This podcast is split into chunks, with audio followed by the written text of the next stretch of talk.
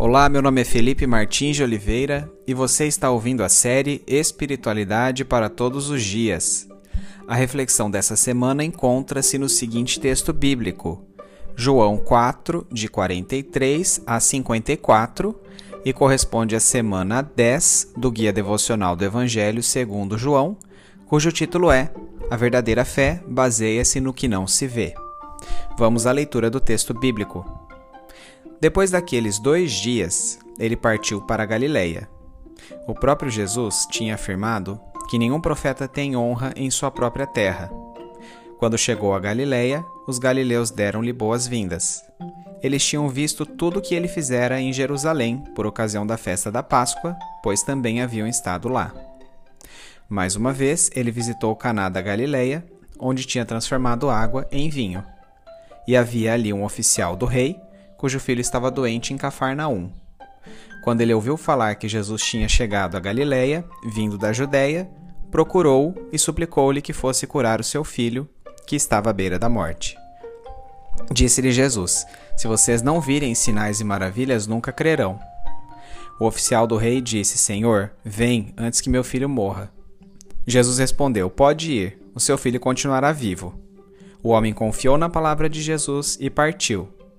Estando ele ainda a caminho, seus servos vieram ao seu encontro com notícias de que o menino estava vivo. Quando perguntou a que horas o seu filho tinha melhorado, eles lhe disseram: A febre o deixou ontem, a uma hora da tarde. Então o pai constatou que aquela fora exatamente a hora em que Jesus lhe dissera: O seu filho continuará vivo. Assim, creram nele e todos os de sua casa. Esse foi o segundo sinal miraculoso que Jesus realizou depois que veio da Judéia para a Galiléia.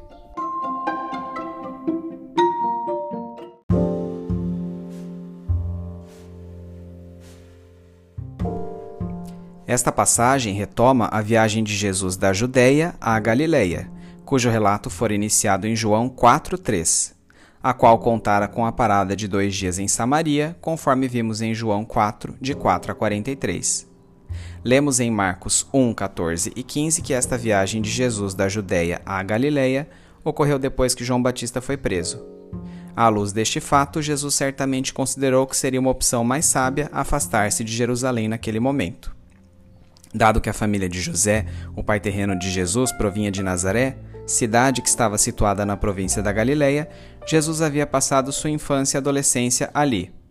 Assim, apesar de ter nascido em Belém, Jesus considerava Nazaré e, portanto, a Galiléia sua origem.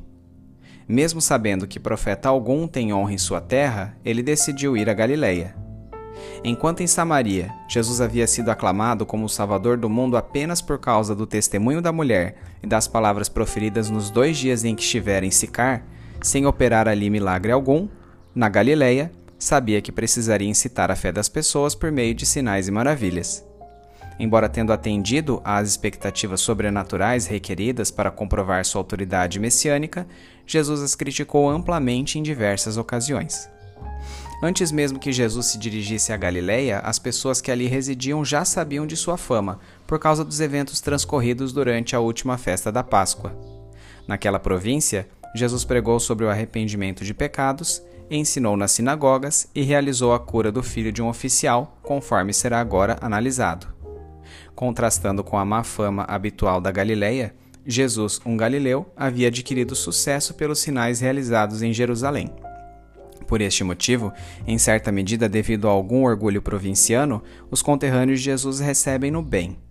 Até então, não se desenvolvera ódio contra ele, e as autoridades de Jerusalém não tinham tido tempo ainda de envenenar as mentes das pessoas para que se opusessem a ele.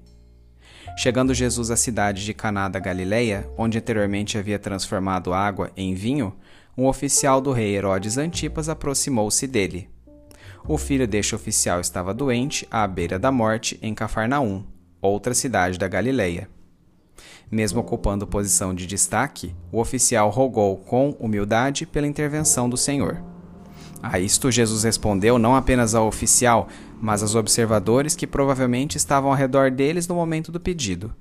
Se vocês não virem sinais e maravilhas, nunca crerão.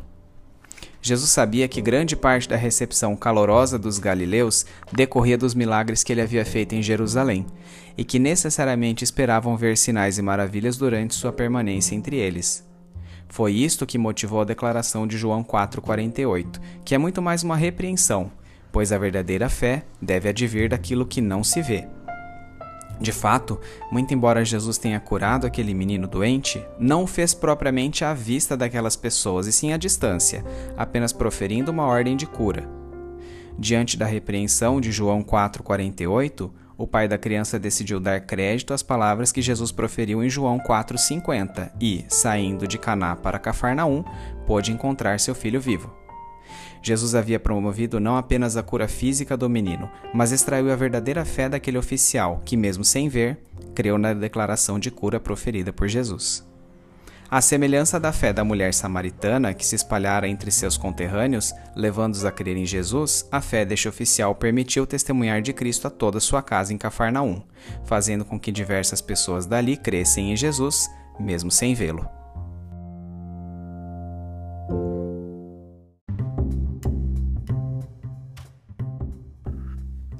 Aplicação prática. A ideia atual de fé a tem atrelado à constatação de milagres. Algumas pregações chegam ao extremo de condicionar a veracidade da fé com base nos eventos sobrenaturais contemplados, como se a fé de um indivíduo fosse o argumento persuasivo que falta para que Deus opere um milagre. Para estas pessoas, portanto, fé e sinais andam juntos, sendo a ocorrência de milagres um termômetro desta fé. O trecho lido vai exatamente na contramão desta concepção.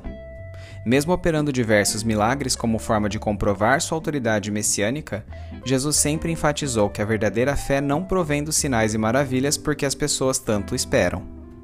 Milagres geram apenas um frenesi ganancioso por andar sempre com base no sobrenatural, o que certamente não ocorrerá. Pessoas viciadas em milagres jamais desenvolvem uma fé sólida.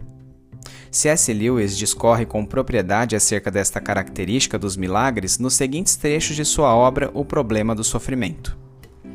Se Deus fosse bom, ele desejaria fazer suas criaturas perfeitamente felizes. E se Deus fosse todo-poderoso, poderia fazer tudo o que quisesse. Mas as criaturas não são felizes. Portanto, falta a Deus bondade, poder ou ambas essas coisas. Este é o problema do sofrimento em sua forma mais simples. As inexoráveis leis da natureza, que operam em desafio ao sofrimento ou mérito humano, que não são detidas pela oração, parecem, à primeira vista, fornecer um forte argumento contra a bondade e o poder de Deus. Por outro lado, a liberdade de uma criatura deve significar liberdade de escolha, Podemos talvez conceber um mundo em que Deus tenha corrigido os resultados deste abuso do livre-arbítrio pelas suas criaturas a cada momento, de maneira que uma viga de madeira se tornasse macia como grama se usada como arma, e o ar se recusasse a obedecer-me se tentasse utilizá-lo em ondas sonoras que transmitissem mentiras ou insultos. No mundo assim, porém, os atos errados seriam impossíveis, e portanto ficaria anulado o livre-arbítrio. Se o princípio fosse levado à sua conclusão lógica, os maus pensamentos tornar-se-iam também impossíveis, desde que a massa cerebral que usamos para pensar se recusaria a fazê-lo quando tentássemos estruturá-la. Toda a matéria nas proximidades de um homem perverso estaria sujeita a alterações imprevisíveis. A ideia de que Deus pode modificar e realmente modifica ocasionalmente o comportamento da matéria, produzindo o que chamamos de milagres, faz parte da fé cristã mas a própria concepção de um mundo comum e, portanto, estável exige que tais ocasiões sejam extremamente raras. Deus fez todas as coisas boas, e por causa da excelência das mesmas, uma das coisas boas que ele fez, a saber, o livre-arbítrio das criaturas racionais, por sua própria natureza incluía a possibilidade do mal, e as criaturas, dispondo desta possibilidade, se tornaram más. Jesus nos convida a uma fé que não se baseie em milagres. Vivamos por fé e não pelo que vemos.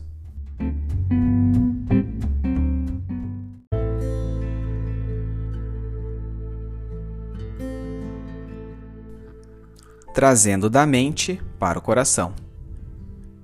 Quantos sinais e maravilhas o Senhor operou ao longo de seu ministério. Milagres estes que certamente atestam sua autoridade messiânica. Mas como o Senhor foi enfático ao afirmar que não posso estruturar minha fé em milagres. Neste exato momento, vivo uma crise. Circunstâncias desafiam-me, pessoas dizem-me que não sou contemplado com aquilo que quero que aconteça porque me falta fé. Chove forte lá fora. Ouço trovões e a escuridão da noite é, vez ou outra, interrompida pela claridade dos relâmpagos. O sono se foi e ponho-me a falar com o Senhor com amargura em meu coração. Começo a questioná-lo. Por que o Senhor não age? Por que não intervém? Onde está o Senhor quando mais preciso senti-lo? Lembro-me de frases feitas, de reflexões espirituais superficiais que não são capazes de suprir o vazio deste instante. O trovão que se segue parece refletir a severidade do próprio Deus. Mas então a forte tempestade, mais e mais intensa, silencia este maligno raciocínio. Finalmente posso discernir a voz do próprio Deus me dizendo: Minha graça é o bastante. Meu poder aperfeiçoa-se na sua fraqueza. Amo aos filhos a quem disciplino por meio do sofrimento. Filho, confie. Vejo o seu sofrimento e continuo no controle. Você vê o momento, eu vejo o todo. Um dia você entenderá o que está vivendo. Vem à minha mente o exemplo de Jó e seu sofrimento sem causa. Lembro-me de como o livro de Jó termina com Deus falando a ele no meio de um redemoinho sem nada explicar, apenas reafirmando sua autoridade sobre a história. Sobre a história e sobre a minha história. Lembro-me de Jesus, o servo sofredor. Do sentimento de abandono que ele sentiu na cruz quando disse: Deus meu, Deus meu, por que me desamparaste? Vem à minha mente as cuspidas, os açoites, as zombarias, as afrontas. Se você é filho de Deus, salve-se a si mesmo e desça da cruz. Constato a dura realidade de que meu sofrimento não é exclusivo e que continuaremos sofrendo até que Jesus volte pela segunda vez e enxugue as lágrimas dos olhos de todos. Recobro as forças para orar, ainda que sem a mínima vontade. Senhor, nos momentos de aridez, ajude-me a crer da mesma forma que quando testemunho um de seus feitos sobrenaturais que eu tenha consciência de que a verdadeira fé decorre do maior milagre que o Senhor pode gerar no ser humano, o convencimento operado pelo Espírito Santo que leva ao arrependimento. E que as mudanças em minha forma de viver e não a expectativa insaciável por milagres reflitam o caráter desta fé verdadeira que o Senhor pretende gerar em mim. Espero no Senhor e em Sua providência, seja por meios naturais ou sobrenaturais, e continuarei crendo no Senhor qualquer que seja a sua resposta em nome de Jesus que eu oro, pedindo que o Senhor me sustente até o final desta tempestade. Amém.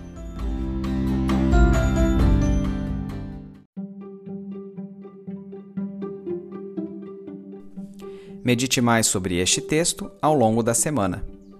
Domingo. Leia o texto de João 4, 43 e 54, bem como os comentários sobre ele. Segunda-feira.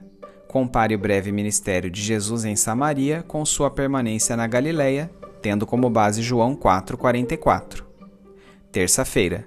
Que atitudes do oficial do rei atestam a veracidade de sua fé? Quarta-feira. Reflita sobre a característica dos milagres em nossa vida prática, baseado tanto no texto bíblico lido quanto no trecho transcrito da obra de C.S. Lewis, O Problema do Sofrimento. Quinta-feira. Que tipo de fé Deus espera de nós hoje? Em base sua resposta lendo também João 20, 29, 2 Coríntios 5, 7 e Hebreus 11, 1. Sexta-feira. Como a ênfase sobre a realização de milagres nos chamados shows gospel da atualidade perverte o sentido da fé verdadeira? Sábado. Quais as implicações práticas do texto de João 4, 43 a 54 para a sua vida?